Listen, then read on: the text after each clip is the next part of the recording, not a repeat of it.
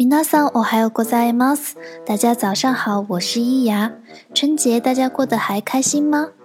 现在已经是鸡年了，鸡年我们就要像打了鸡血一样，每天开心的学日语吧。接下来每一天早晚跟我一起学习的时间是二十分钟，中途大家可以安排自己要不要做一些额外的练习。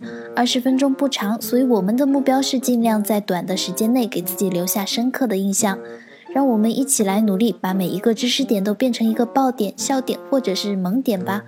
下面马上开始给大家上干货，请配合图文板书一起听。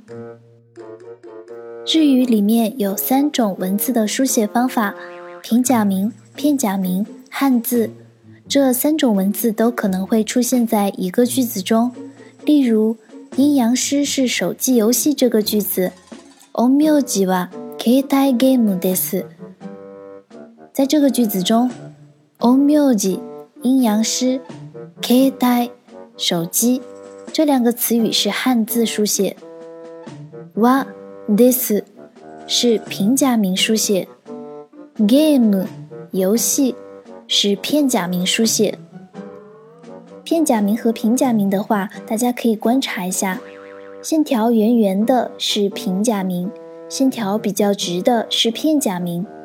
平假名通常是提示句子成分的词语、功能性词汇，以及没有对应汉字的日语本土词汇。片假名通常是外来语，来自英语、法语等外国语言的词汇。只要掌握了平假名和片假名，你就可以发出日语的所有音了。汉字的发音也会由平假名来标注。听到这里，大家是不是很兴奋呢？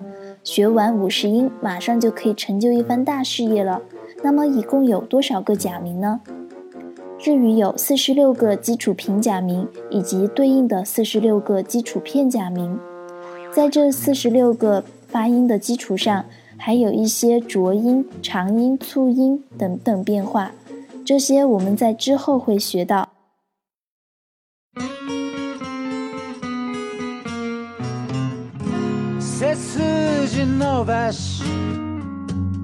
生きてゆく。